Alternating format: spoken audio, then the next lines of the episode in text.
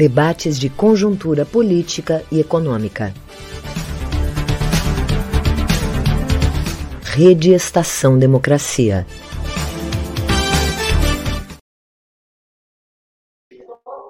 Boa noite a todos e todas. Estamos iniciando mais um debate de conjuntura econômica aqui na Rede Estação Democracia, com retransmissão em vários parceiros aí pelo Rio Grande do Sul. Hoje é um dia importante, né? Hoje o Tribunal Superior Eleitoral tornou inelegível ex-presidente criminoso genocida Bolsonaro, então é um dia aí de comemoração a quem tem compromisso com a democracia e a verdade neste país. E uh, para debater um tema importante aí, vamos uh, falar hoje sobre a Petrobras e a volta da Petrobras na estratégia de desenvolvimento econômico e social do país com a vitória e posse do presidente Luiz Inácio Lula da Silva. Estão conosco o parceiro aqui de debate e professor da PUC, Adalmir Marchetti, o presidente da Petrobras de 2005 a 2012, José Sérgio Gabriele, e a presidenta, a primeira presidenta do Sindicato dos Petroleiros do Estado do Rio Grande do Sul, Miriam Cabreira. Sejam bem-vindos e bem-vinda. Adalmir, uh, respondendo aqui a, a nossa, ao título do nosso debate, né? Uh, podemos dizer já que a Petrobras está de volta à estratégia de desenvolvimento. Vamos lembrar que, que no governo Lula, né, a Petrobras, no, no, nos primeiros dois governos do presidente Lula e, na, e, e durante o, uh, o período da presidenta Dilma, a Petrobras cumpriu um papel importante né, na estratégia de desenvolvimento nacional. Podemos, podemos dizer que ela está de volta depois desse período em que o, os governos neoliberais aí do, do, do Temer e do Bolsonaro uh, privatizaram, fatiaram a empresa, criaram, estabeleceram essa política de, de preços equiparados ao dólar, né, que, que tornou os combustíveis, os preços altíssimos no Brasil, né, uh, também contribuindo pelo, pelo processo de aumento da inflação e diminuição aí do poder de compra de boa parte das famílias brasileiras, né, sobretudo das famílias mais próprias da classe média. Então, podemos já. Qual a sua avaliação, Aldamir, antes de passarmos para os nossos dois convidados? Seja bem-vindo. Obrigado, Bonei. aproveito para cumprimentar a Miriam e o, o Sérgio Gabriele, né, e, e ao público que está nos ouvindo. Né? É, esse teu ponto, é, para mostrar a importância da Petrobras né, em, na, como uma estratégia de desenvolvimento né, do país, como uma empresa pública voltada ao processo de desenvolvimento né, do país e do impacto que essa empresa tem né, na, na, vida dos brasileiros. Né? Essa questão da inflação né, que nós vivemos, que agora, digamos, a inflação né? ela continua alta, realmente, né, para o pessoal do cupom, né? ah, mostra, né, digamos, a importância da Petrobras. Né? O impacto importante, né? nenhum governo comprometido com o processo de desenvolvimento da economia brasileira, né? ele não deixaria ter passado né, esse impacto inflacionário extremamente elevado que teve, né? Ah, graças à política que a Petrobras adotou durante esses anos, né, digamos, de governos neoliberais, né, de maximizar né, o, os dividendos né, para, os, para os acionistas. Né? O governo brasileiro é um, um, acionista importante, mas temos acionistas né, importantes também no exterior, né, o que implicou também transferência de recursos para o exterior. Né? Então, acho que mostra o tamanho da Petrobras, a importância da Petrobras. Aqui no Rio Grande do Sul, por exemplo, a descontinuação né, dos, dos polos né, de, de, de, produção naval. Né? Também significou um impacto bastante importante né, de empobrecimento da região sul do estado e, e aqui, na, na cidade de Rio Grande, chamando a atenção dessas questões para mostrar a relevância que a Petrobras tem na sociedade brasileira e, se, e a relevância que a gente tem da Petrobras de a gente pensar várias questões né, fundamentais para o futuro do Brasil a partir da Petrobras né, e a partir também da gente constituir um núcleo de empresas estatais capazes de gerar desenvolvimento econômico. Eu acho que esse, esse, são, esse é um ponto importante. Eu acho que a sociedade brasileira, o Gabriele e a Miriam podem chamar a atenção disso, né? da relevância não só da Petrobras, mas a gente ter um conjunto de empresas públicas capazes né, de dar sustentação a um projeto de desenvolvimento nacional, como a Petrobras foi capaz de fazer, como ela é bem capaz de voltar a fazer né, no governo Lula. Então, gostaria de começar com essa né, fala e passar logo a palavra né, para o professor Gabriele né, e para Miriam, para a gente ouvir o que eles têm a dizer, que eu estou curioso aqui para ouvi-los.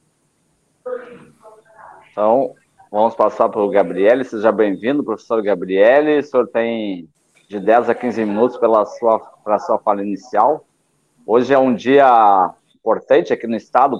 O presidente Lula está visitando aqui o nosso estado, inaugurando obras aqui iniciadas lá do, no seu período ainda do Minha Casa Minha Vida e também da, um dos maiores hospitais aqui do estado, que é o Hospital de Clínicas, ligado à Universidade Federal do Rio Grande do Sul, também numa obra iniciada aí no período da presidenta Dilma.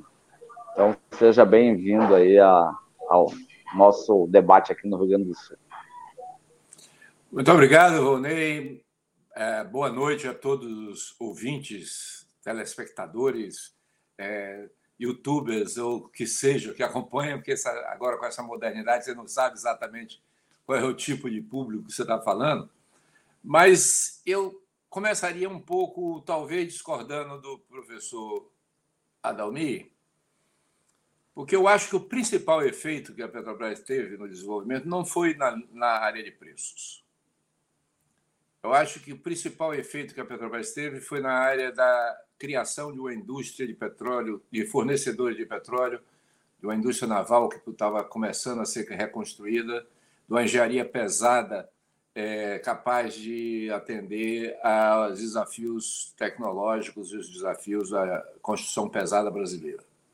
Então, eu acho que a Petrobras foi muito mais importante é, nessa, digamos, ação locomotiva de puxar grandes setores da economia, é, ao mesmo tempo que ela tinha uma, uma missão e tinha uma tarefa, desde que ela foi criada. Quando ela foi criada, o objetivo era tentar alcançar a autossuficiência na produção de petróleo e garantir o suprimento no Brasil dos derivados de petróleo.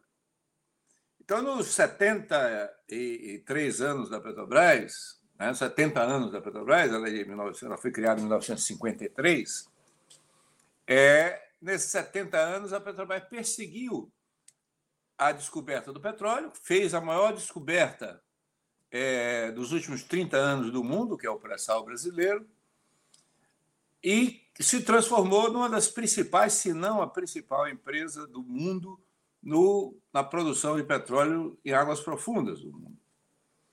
E essas características da Petrobras é, fizeram com que ela se transformasse numa locomotiva para a indústria brasileira. Isso provoca inúmeros impactos sobre a economia, porque gera emprego, gera renda, descentraliza a economia, etc., muito mais do que a atividade específica da área do petróleo. Mas também a Petrobras se preocupou, e isso é muito importante, para garantir o suprimento dos derivados de petróleo. No mundo moderno, tudo que existe em nossa volta ou tem petróleo na sua composição ou foi transportado pelo petróleo.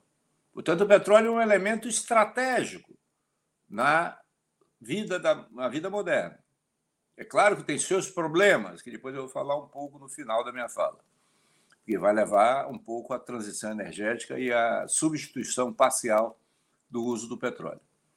Então a Petrobras criou uma estrutura de refino no Brasil. Essa estrutura de refino é capaz de produzir mais ou menos aquilo que o mercado brasileiro precisa. Hoje, algumas deficiências na área do diesel, alguma deficiência na área do gás de cozinha, alguma deficiência aí na, na, na área do, do querosene de aviação, mas basicamente é uma estrutura de refino que atende o mercado brasileiro. Isso também provoca um conjunto de, ativo, de impactos sobre o conjunto da, da atividade econômica. E como ela teve crescimento da produção e como ela teve crescimento da capacidade de refino, por consequência, é possível separar os preços domésticos dos preços internacionais. E, por consequência, você diminui, portanto, os impactos dos preços sobre a inflação. Então, eu acho que o, o, o ponto de partida meu em relação à, Petrobras é diferente do professor Adalmir, mas o ponto de chegada acaba sendo o mesmo. Porque, de fato, o último efeito é que você vai permitir é, o acesso do povo brasileiro a um combustível necessário a preços mais compatíveis com a renda do povo brasileiro. É evidente que, em certos momentos, a Petrobras foi tirada desse, dessa rota. Nos últimos anos do governo Bolsonaro, nos anos, anos do governo Temer, a Petrobras foi tirada dessa rota. No, no período do governo Fernando Henrique, também a Petrobras foi tentada ser tirada dessa rota, não foi conseguido, mas o Temer e o, o, o Bolsonaro conseguiram tirar essa, a Petrobras dessa rota. Qual é a retirada dessa rota? A retirada dessa rota é comprar as plataformas fora do Brasil. A retirada dessa rota é comprar os equipamentos para as refinarias fora do Brasil. A retirada dessa rota é desmontar a engenharia interna da Petrobras e desmontar o desenvolvimento tecnológico interno da empresa. O desafio dessa rota é diminuir a força de trabalho da, da, da Petrobras. O, desafio, o, desvio dessa rota é diminuir a capacidade da Petrobras atuar nos vários segmentos da indústria. A indústria produz petróleo, explora petróleo, produz petróleo, transforma o petróleo em derivados, vende o derivado ao, mercado, como se diz, do poço de produção até o posto de venda, passar pelo uso do gás, o gás se transforma em energia elétrica nas termoelétricas, vai até o posto, é, é, é, o poste. Então, a Petrobras era uma empresa integrada. Então, desintegrar essa Petrobras é tirar esse papel da Petrobras. E é isso que nós vivemos, que nós vivemos nos últimos sete anos, basicamente a partir de 2015, é a, o desmonte da Petrobras integrada, e a Petrobras vendeu a BR Distribuidora, a Petrobras vendeu a, a, a Gaspetro, a Petrobras saiu das distribuidoras estaduais, a Petrobras saiu dos biocombustíveis, a Petrobras vendeu os seus, os seus terminais, a Petrobras vendeu os, os seus gasodutos, a Petrobras saiu do, do, das termoelétricas, a Petrobras saiu da produção interna no Nordeste, e a Petrobras se concentrou e se tornou quase que exclusivamente uma empresa exportadora de petróleo cru produzida no pré-sal brasileiro. Ao fazer isso, ela deixa de ter impacto na economia. Se em cima disso nós colocamos os efeitos da Lava Jato sobre a engenharia brasileira, sobre as empresas de engenharia do Brasil, que destruíram as empresas de engenharia, destruíram os estaleiros, inclusive o estaleiro aí do Rio Grande, nós vamos ver que o impacto da desmonte da Petrobras não ficou exclusivo aos petroleiros e petroleiras, nem ficou exclusivo ao setor do petróleo e gás. Ele foi muito maior do que isso, atingiu amplos setores da indústria brasileira e chegou, evidentemente, pelos impactos multiplicadores, chegou a vários setores de comércio e de serviços, especialmente no entorno das unidades da Petrobras. Então, essa é a realidade de hoje. A realidade de hoje é que, em 2023, a nova Petrobras enfrenta desafios gigantescos. Por quê? Porque está no limite da capacidade de refino. Está refinando, segundo a própria Petrobras, aí no mês de maio, teve dias que ela operou a 99% da capacidade de refino. 99% é quase uma irresponsabilidade operacional. Não dá para você trabalhar com uma refinaria a 99% de capacidade. Você tem que ter um certo nível de capacidade para garantir segurança operacional da, da, da, da refinaria. Mas nós chegamos a, a produzir 99%. Nós estamos usando, dentro das refinarias brasileiras, 91% de petróleo brasileiro. Portanto, não tem problema de processar petróleo brasileiro. E nós estamos exportando um milhão de barris por dia de petróleo cru. E estamos importando gasolina, estamos importando querosene de aviação, estamos importando diesel, estamos importando GLP. Então, nesse contexto, é, os preços domésticos vão ficar, de uma maneira ou de outra, relacionados aos preços internacionais. Nesse momento, os preços internacionais estão caindo. Isso está se refletindo no preço doméstico. Não necessariamente você precisa passar o preço internacional para o preço doméstico, como foi no, no tempo do Temer, no tempo do, do Bolsonaro. Bolsonaro, diga-se passagem, um pouco menos, inclusive. Mas no tempo de Temer, nós chegamos a ter 107 reajustes de preço durante um ano é, dos derivados. Então, nós temos uma dificuldade da Petrobras se desconectar completamente do, do mercado internacional. Por quê temos essa dificuldade se a gente produz tanto petróleo? Porque a gente não tem refino. A gente não tem capacidade de refino. Então, um grande desafio estratégico da Petrobras é o que ela vai fazer com o refino. Vamos crescer o refino, vamos redefinir as refinarias. Como vai ser a produção do refino? Então, esse é o primeiro grande desafio. O segundo desafio, grande desafio que a Petrobras vai ter, não é para agora. O segundo desafio que a Petrobras vai ter é para o final da década de 20, para lá para 2030, 2031. O que é que é esse desafio? As reservas atuais de petróleo vão começar a declinar no início da próxima década. Então, se elas vão começar a declinar no início da próxima década, é preciso encontrar novas reservas agora. Porque você leva seis, sete anos para começar a colocar em produção. Então, você precisa buscar novas reservas de petróleo. E é nesse contexto que se dá a discussão da margem equatorial, que é uma possibilidade de você encontrar novas reservas. Claro que a margem equatorial é numa área ambientalmente é, sensível, então, portanto, os cuidados têm que ser maiores. Mas eu acredito que muita gente que é contra a exploração da margem equatorial não é contra a exploração por causa das questões ambientais, mas é mais é contrário às, à margem equatorial por questões climáticas e acham que essas pessoas acham que não se deve explorar novo petróleo. Então, esse é um primeiro desafio estratégico que temos que ter. Nós vamos precisar ter mais refinarias e mais exploração de petróleo ou não? Ou só vamos fazer expansão da energia eólica e solar? Ou só vamos expandir os biocombustíveis? Ou só vamos fazer a transição energética? Essa combinação entre expandir a atividade das energias de origem fóssil e a expandir a atividade das energias renováveis é um grande desafio para a Petrobras nesse momento. É um grande desafio para a Petrobras. E é nesse contexto que a Petrobras tem que repensar o seu papel no desenvolvimento. É nesse contexto das suas relações com a economia brasileira, do seu papel enquanto produtora de combustíveis fósseis e seu, seu papel na, como indutora das fontes renováveis, ou transformações tecnológicas para uso de fontes renováveis, que a Petrobras vai ter que se situar.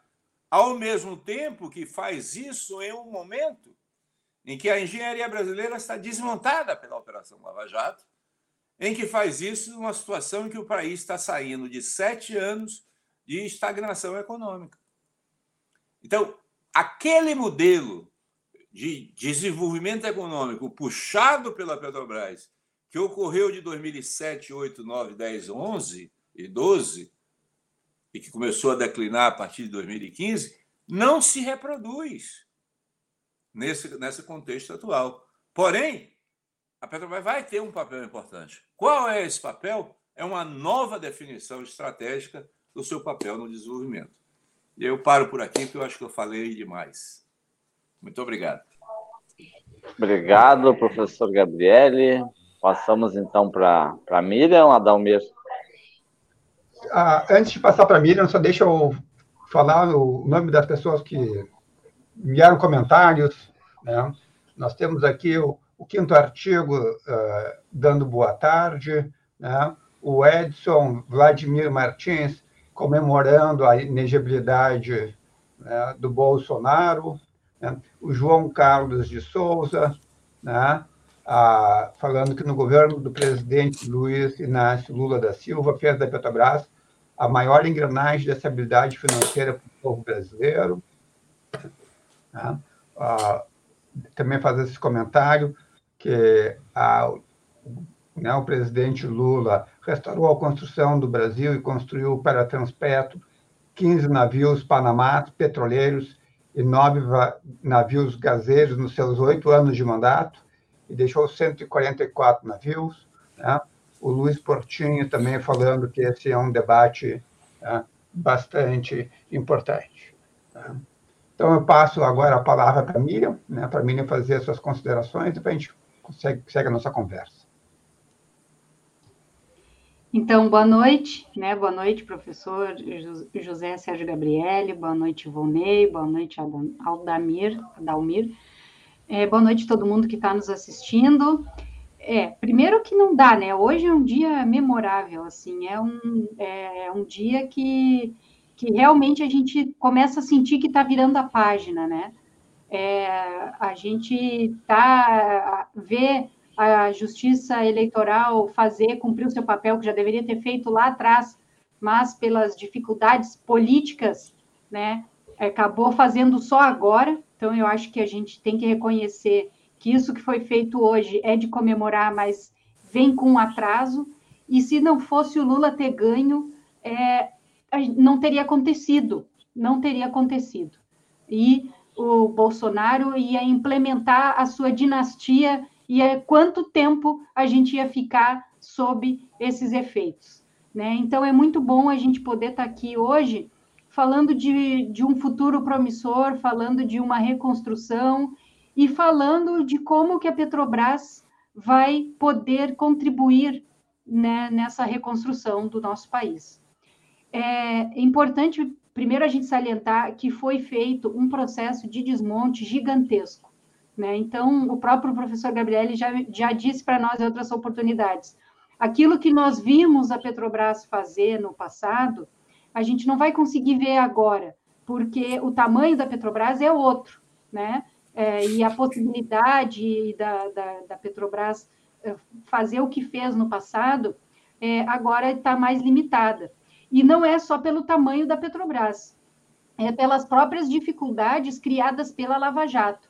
Então, a gente já tem conversado sobre os novos projetos para o refino, os novos projetos, não só para o refino, né, mas para outras áreas aí que a Petrobras uh, pretende fazer. E uma das grandes dificuldades é o seguinte: aquela indústria que a gente tinha para construir as coisas acabou. Nós vamos ter que reconstruir aquela indústria do zero os conhecimentos adquiridos, o know-how adquirido, tudo aquilo acabou. as próprias empresas, elas estão, né, as, as grandes construtoras brasileiras que estavam tocando esse projeto, elas não têm condições agora de assumir esse papel. Então, além da, da, para além da vontade da atual gestão da Petrobras de querer fazer as coisas, agora a gente tem uma barreira que é uma barreira que, que, que foi, uh, né, que levantou em função do que aconteceu nesses últimos anos. Então, reconstruir todo esse processo pode ser bastante difícil também, tão difícil talvez quanto é, fazer do zero como nós estávamos, uh, como nós fizemos antes. Até agora, na próxima terça-feira, vai ser criada, recriada, né, a frente em defesa do Polo Naval, uma frente parlamentar nacional em defesa do Polo Naval, para a gente retomar essas discussões, né, de como, a partir de agora, nós podemos, poderemos fazer uh, essa, esse desenvolvimento da indústria nacional no nosso país. Então, é lógico que a Petrobras tem um papel essencial, mas outros atores aí, eu acredito, né, uma, eu acho que outros atores terão que dar subsídios aí, porque senão só a Petrobras não vai conseguir tamanho foi é, o estrago que foi feito. Ah, falando aí um pouco do que dos novos projetos que, que a Petrobras tem, já tem pensado, né? Tem sinalizações importantes e coisas que, que eu acredito que a gente deva, enquanto nós, quanto o movimento sindical e os movimentos sociais que acompanham é, a, esses projetos desenvolvimentistas, tem que começar a se apropriar. É, por exemplo, essa questão da transição energética justa, isso é uma disputa que a gente precisa fazer, não só na Petrobras, mas tudo que for colocado aí para fazer a transição energética justa tem que ter a participação da sociedade, senão essa transição energética não será justa, tá? É, e pelo contrário, vai criar ainda mais desigualdades, mais, vai aprofundar as desigualdades que nós estamos vivendo. É, então, tem esse cenário da transição energética. A, a Petrobras está com um projeto também que ela quer uh, fazer um, um estudo regional para uh, verificar as vocações regionais, para poder investir mais direcionado nessas vocações regionais. Então, um exemplo que a gente dá é a questão do Rio Grande do Norte.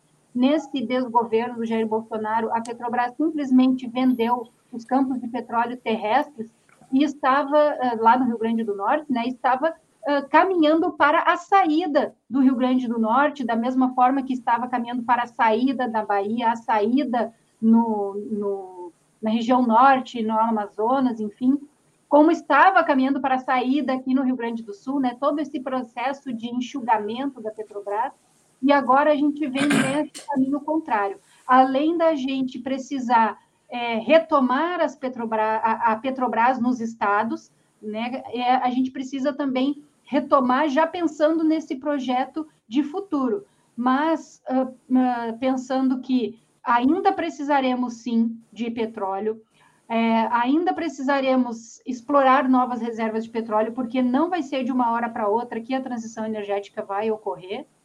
Uh, mas já pensando em como nós vamos usar esses recursos oriundos do petróleo para efetivamente fazer a transição energética, desenvolver a tecnologia no nosso país, construir as coisas que a gente precisa no nosso país para que essa transição energética seja soberana e não seja uma transição energética, por exemplo, como tem um projeto aqui para o Rio Grande do Sul, que é implantar um parque eólico gigante offshore aqui no litoral norte, do, do Rio Grande do Sul para fazer hidrogênio verde na forma de ureia, botar a ureia no navio e levar para a Europa.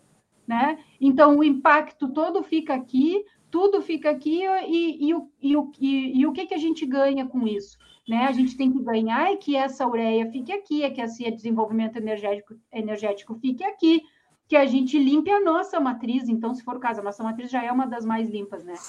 Outra coisa que, eu, que hoje eu participei de um seminário do GES sobre transição energética justa, e a gente ficou muito focado uh, na questão de candiota, né? Porque tem uma previsão aí da Eletrobras, de a Eletrobras privatizada, no caso, né? De desligar a, a candiota com esse discurso de é, limpar a matriz. Não é essa a solução, sabe? É, as coisas têm que ser feitas com tempo, pensando no impacto social, no impacto ambiental, pensando de forma sistêmica. A gente debateu muito isso hoje.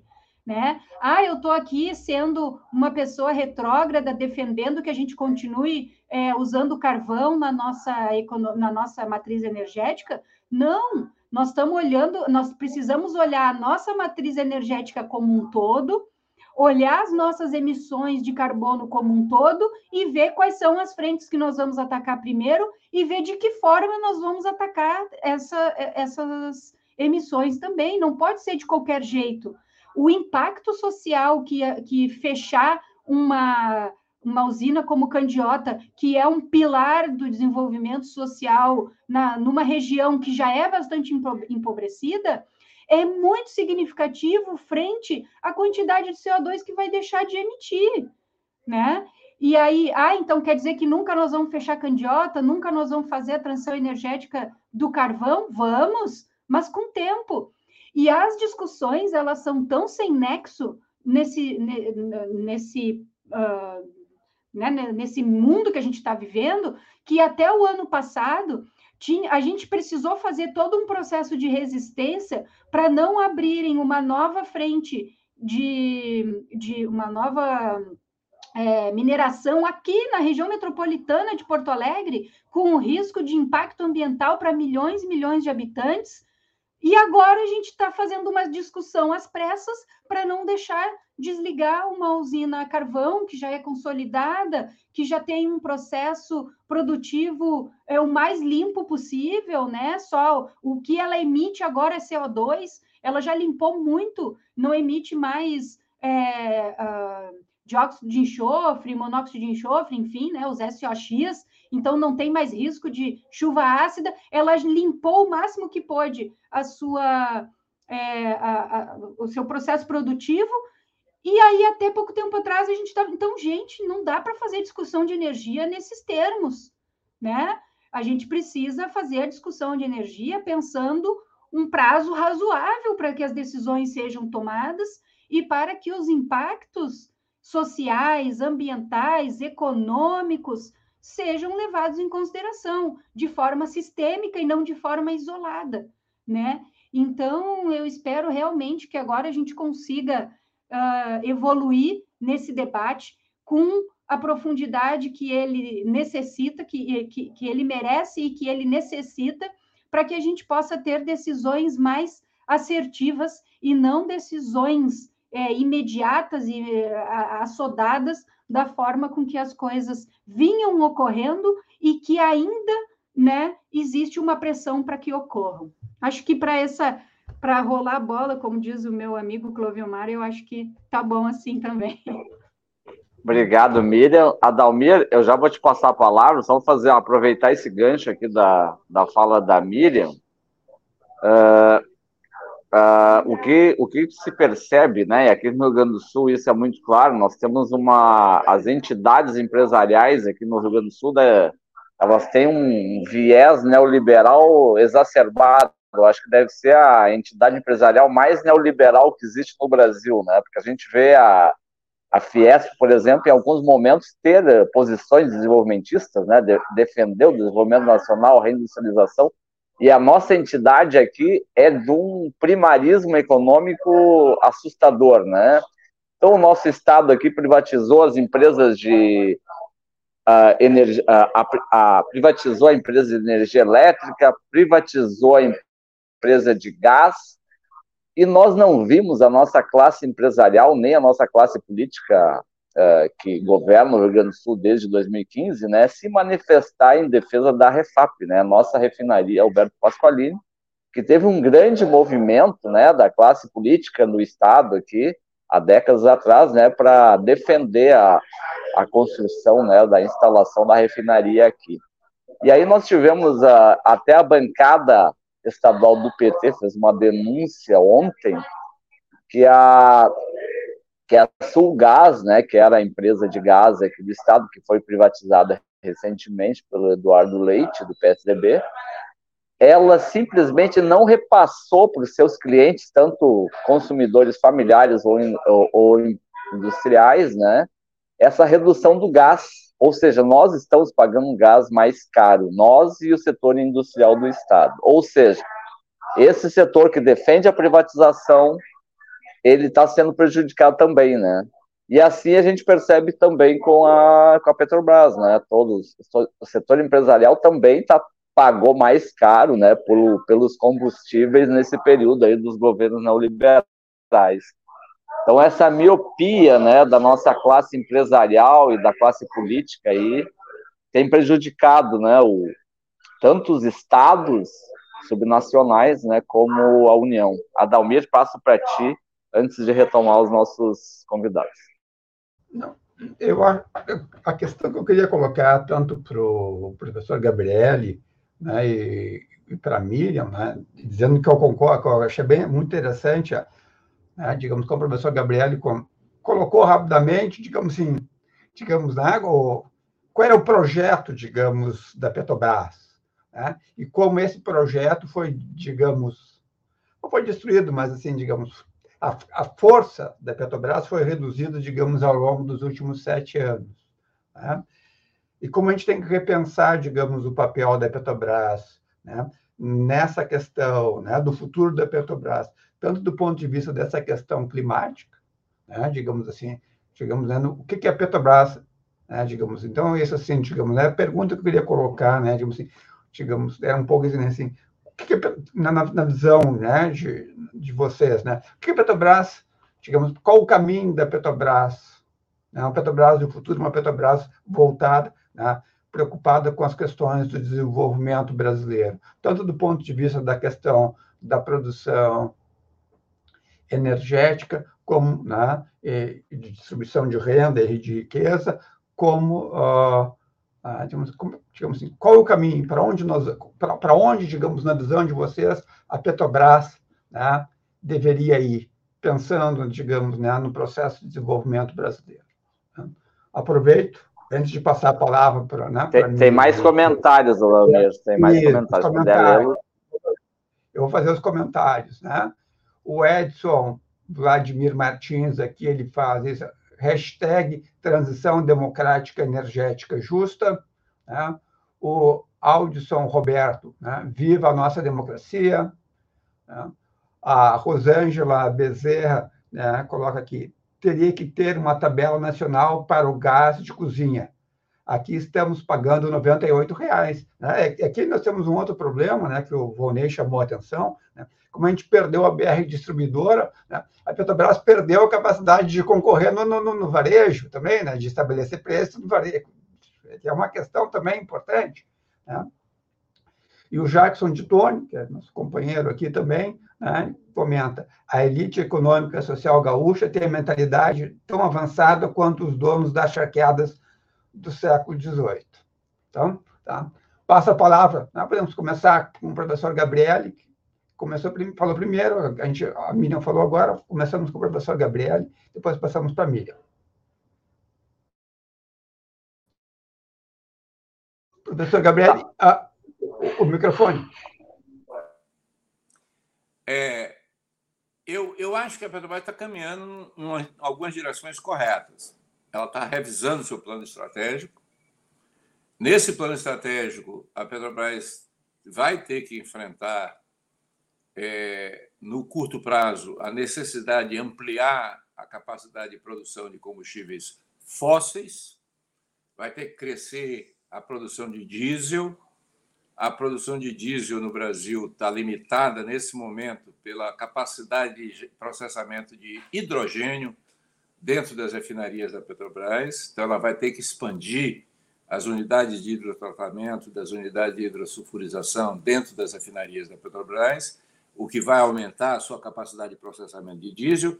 Mas mais cedo ou mais tarde, na minha visão, isso não está no plano da Petrobras, na minha visão, vai precisar tomar uma decisão sobre criar uma nova refinaria.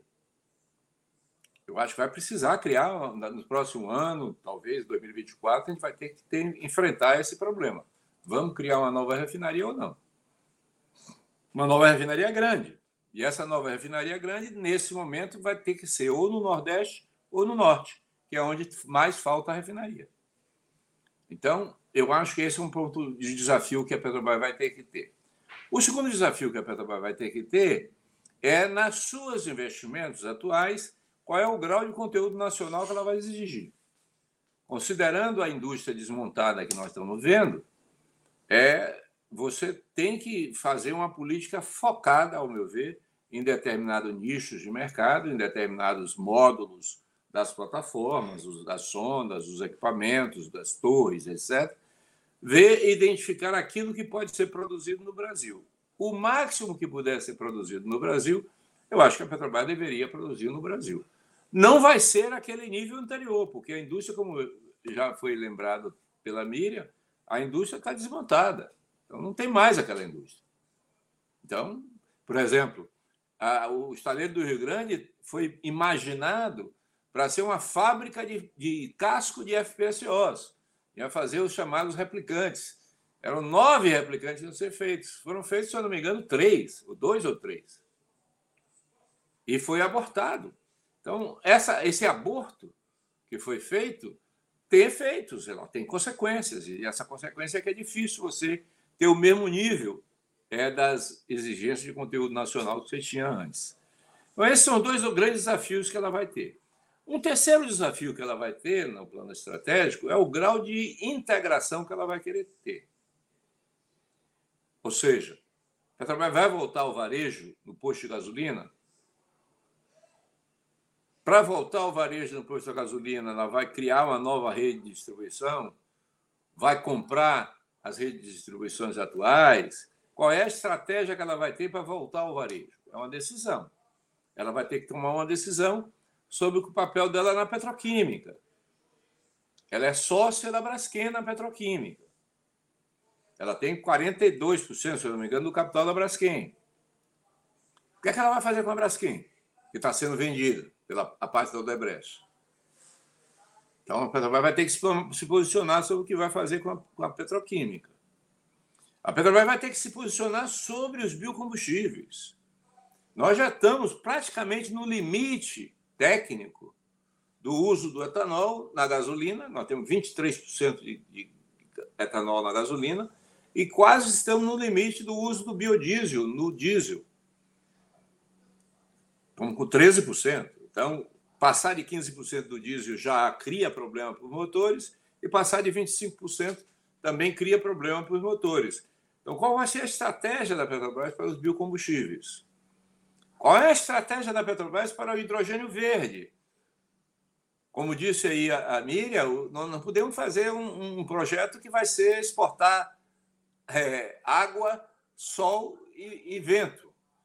Entendeu? Porque esse, modelo alemão de você fazer energia eólica para produzir hidrogênio verde, fazendo hidro, é, eletrólise da água, transformar em amônia e exportar para a Europa, é exportar água, vento e, e, e, e água, vento e, sol. Você vai ter que pensar em qual é o, o, o grau de, de, de, elaboração que você vai ter aqui. Nós vamos montar refinarias verdes que produzem SAF, é, querosene de aviação é, sintético, que produz diesel verde, que produz gasolina verde aqui dentro. Nós vamos crescer a produção de metanol dentro do Brasil. Que tipo de, de, de adicionamento nós vamos ter para a indústria vão ser desafios que a Petrobras vai ter que somar decisões. E essas decisões têm que ser feitas em 2023 para começar a, a ter resultado lá em 2030. Porque na indústria do petróleo nada é de curto prazo. Nada é de curto prazo.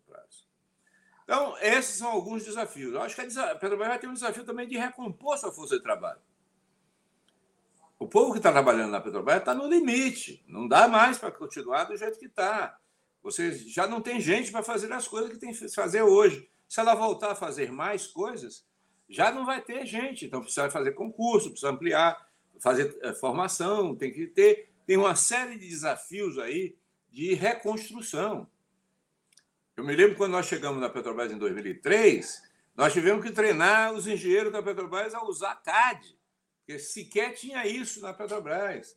Porque tinha sido tão desmontada a engenharia da Petrobras que não tinha nem cadista, nem cara, a pessoa que podia trabalhar com, com computação, é, é, com, é, computa, engenharia de computacional.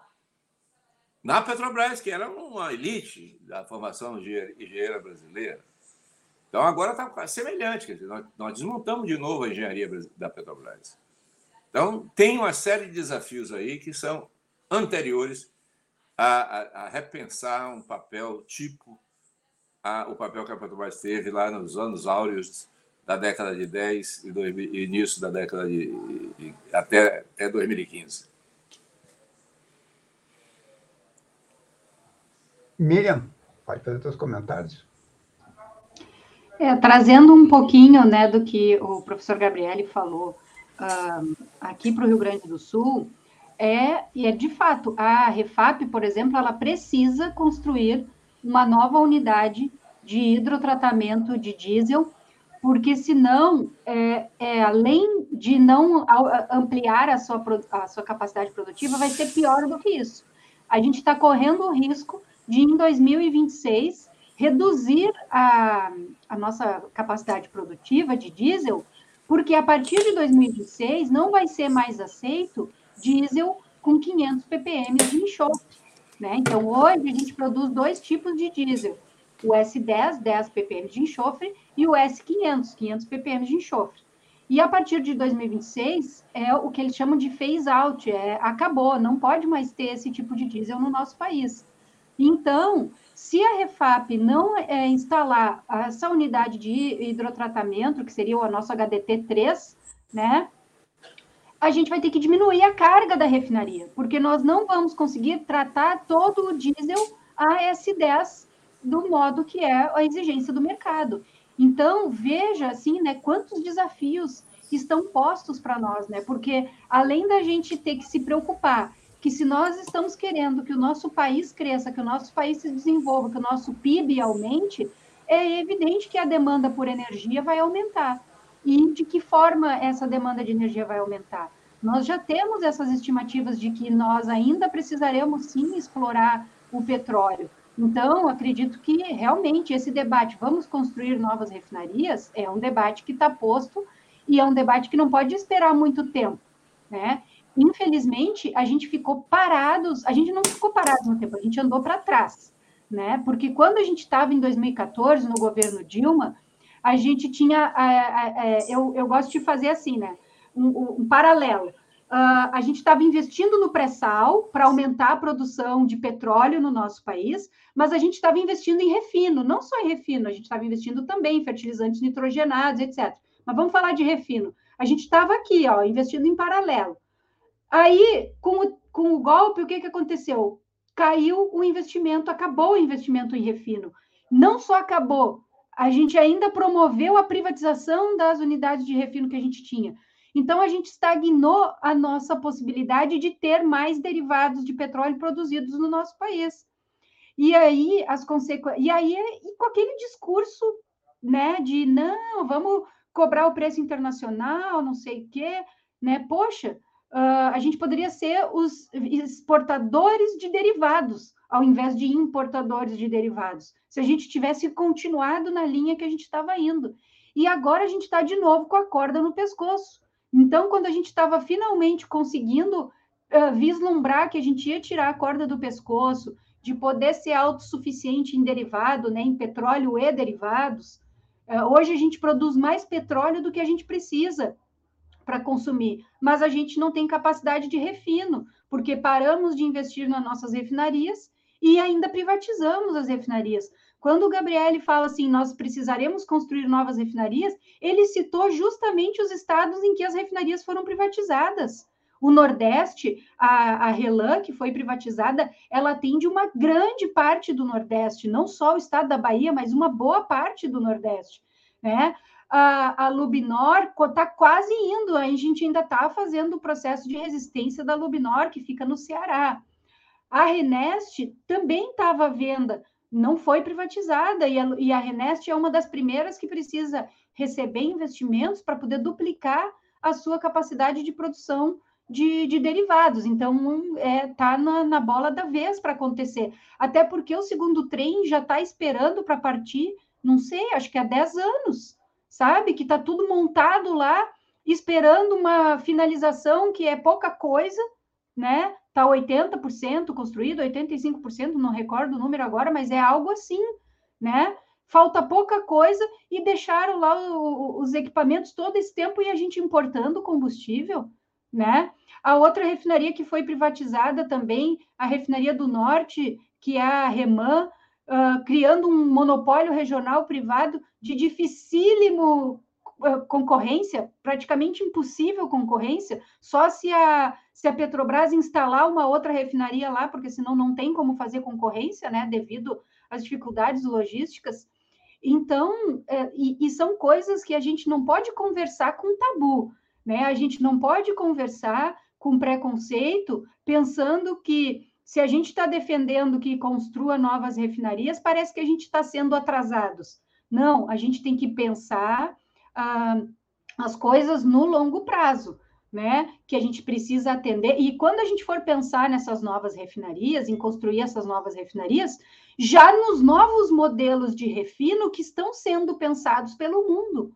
O mundo está pensando isso, o mundo tem outros projetos de refinaria que não esse projeto uh, que a gente conhece hoje. né? Já pensando a refinaria em ser um hub de energia, já pensando que a refinaria não vai ter só como insumo o petróleo, mas vai ter a biomassa, vai ter outros insumos ali, né? E isso a Petrobras já tem, já está pensando. Se o mundo está pensando, a Petrobras também está pensando isso.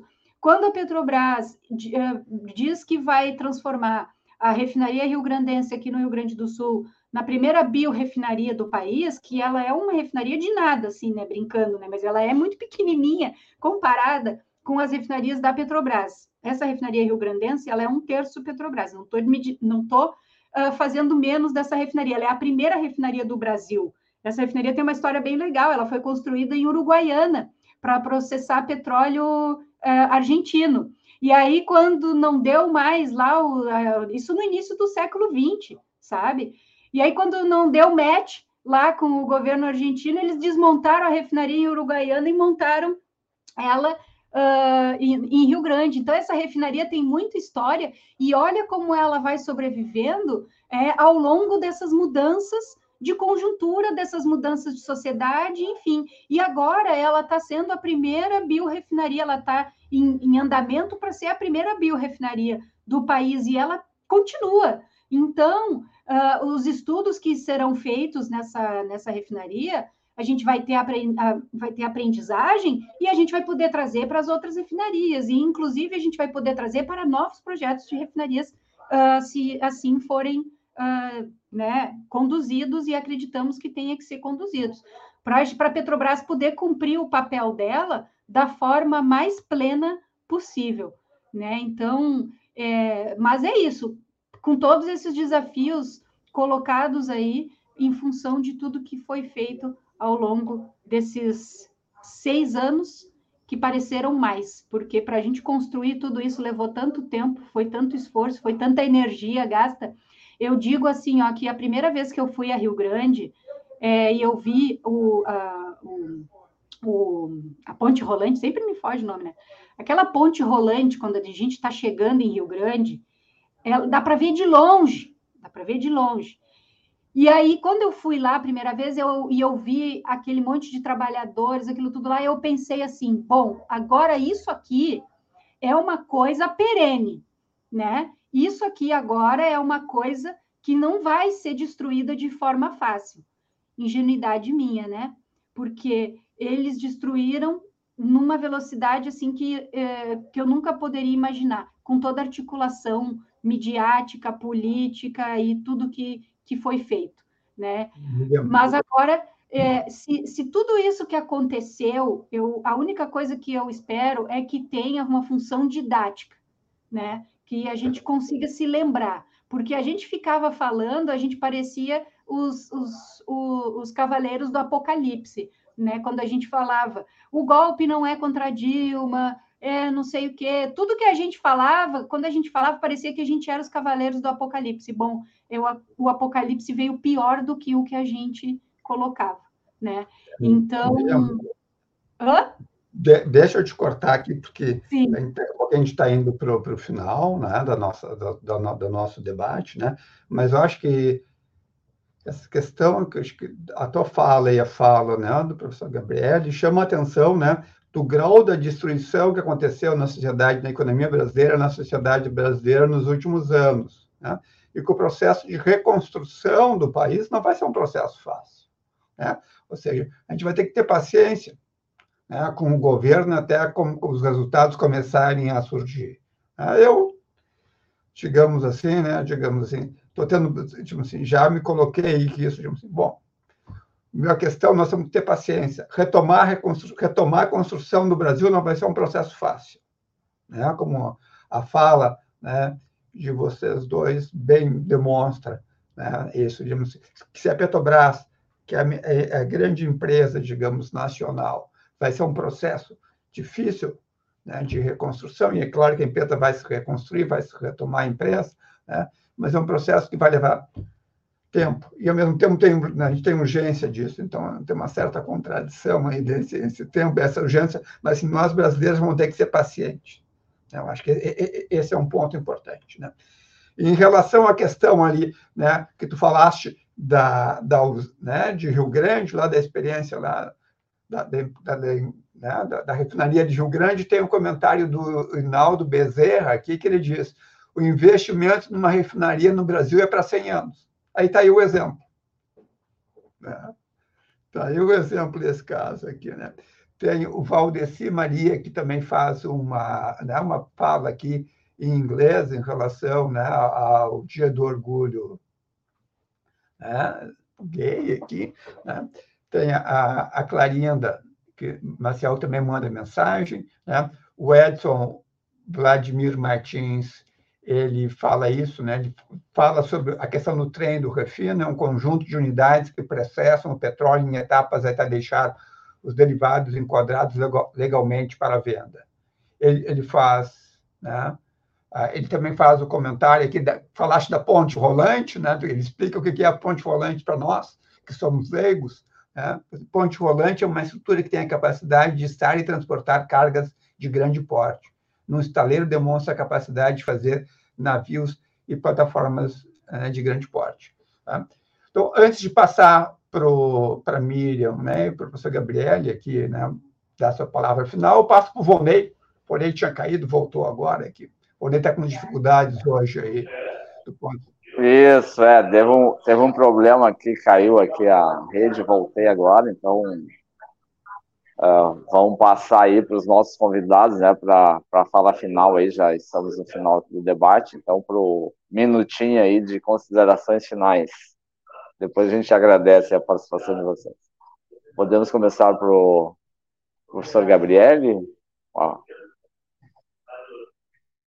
Está sem som, professor. Muito obrigado pelo convite. Eu acho que. É, muito obrigado pela participação da Miriam, obrigado pela participação do Valnei é, e, e, do, Ade, do, do Ademir, Adalmir, do Adalmir, é, eu acho que nós conseguimos tocar nos principais pontos estratégicos que nós temos que enfrentar. Quer dizer, a reconstrução da Petrobras vai ter que recolocá-la num papel mais importante do que ela tem atualmente, mas dificilmente ela vai ser aquela Petrobras que era do passado. Muito obrigado e vamos em frente. Miriam. É isso aí, né? E eu acho assim que a Petrobras, nesse, no presente agora, ela, ela ainda tem um papel mais importante, porque agora ela é a única grande empresa estatal que está no Brasil todo. Né? Se antes a gente tinha a Eletrobras para poder fazer os projetos de desenvolvimento também, agora ficou tudo aí na, a cargo da Petrobras. Esse, todo esse debate de transição energética vai ter que ser a Petrobras a capitanear transição energética justa e essa e todo esse processo de desenvolvimento, né? Uh, e eu acho importante assim que tudo isso que a gente colocou aqui de perspectivas para essa Petrobras é, não está pronto, não está dado, está em disputa. Né? A gente está aí com o nosso governo que tem uma, uma ampla é, coalizão e tudo isso está sendo disputado todos os dias e vai fazer parte aí da, do movimento, dos movimentos sociais, da categoria petroleira, dos sindicatos, das centrais sindicais, fazer essa disputa permanentemente para a gente poder implantar esse novo projeto de Petrobras. Então, assim, né, professor Gabriele, na melhor das hipóteses, não vai ser a Petrobras do tamanho que seria, né? E para ser uma Petrobras maior ainda, nós teremos que fazer muita disputa. Então, é isso. E participar desse espaço aqui é um bom, é um ótimo momento para a gente fazer todos esses esclarecimentos e arregimentar o pessoal para a nossa luta. Queremos agradecer, então, a participação aqui do José Sérgio Gabriele, que foi presidente da Petrobras de 2005 a 2012, professor aposentado da Universidade Federal da Bahia, a Miriam Cabeira, petroleira e primeira presidenta do Sindicato dos Petroleiros do Rio Grande do Sul e também da Federação Única dos Petroleiros.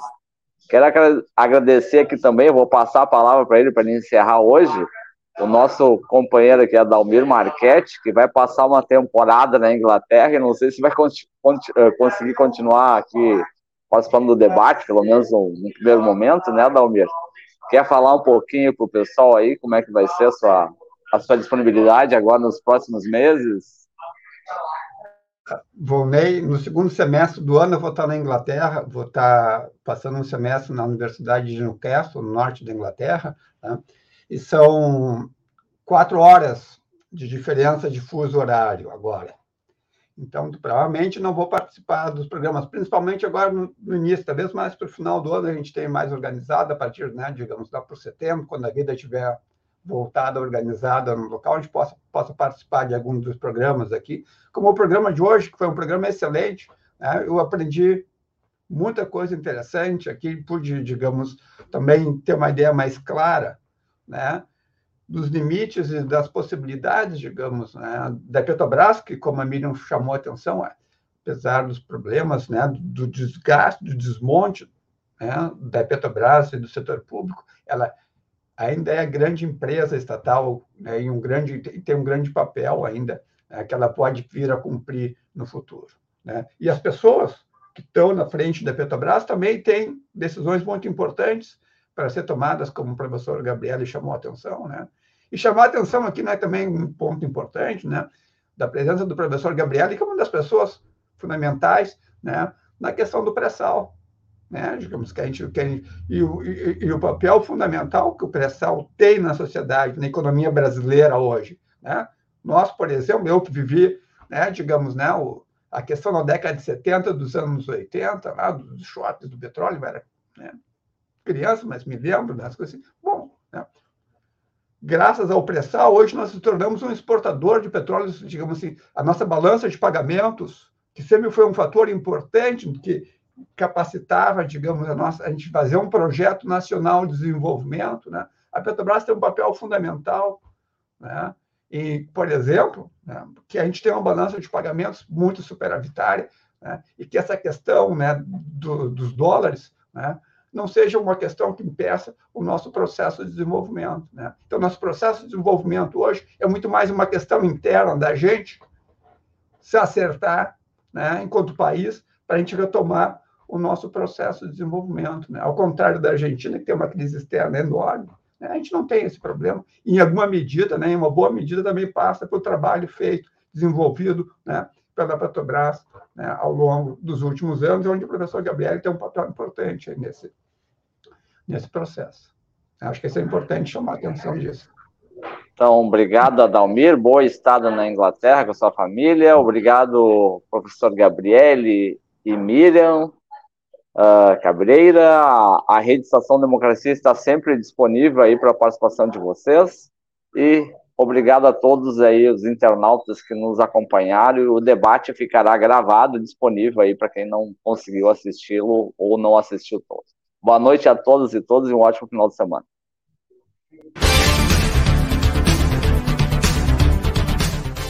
Debates de conjuntura política e econômica.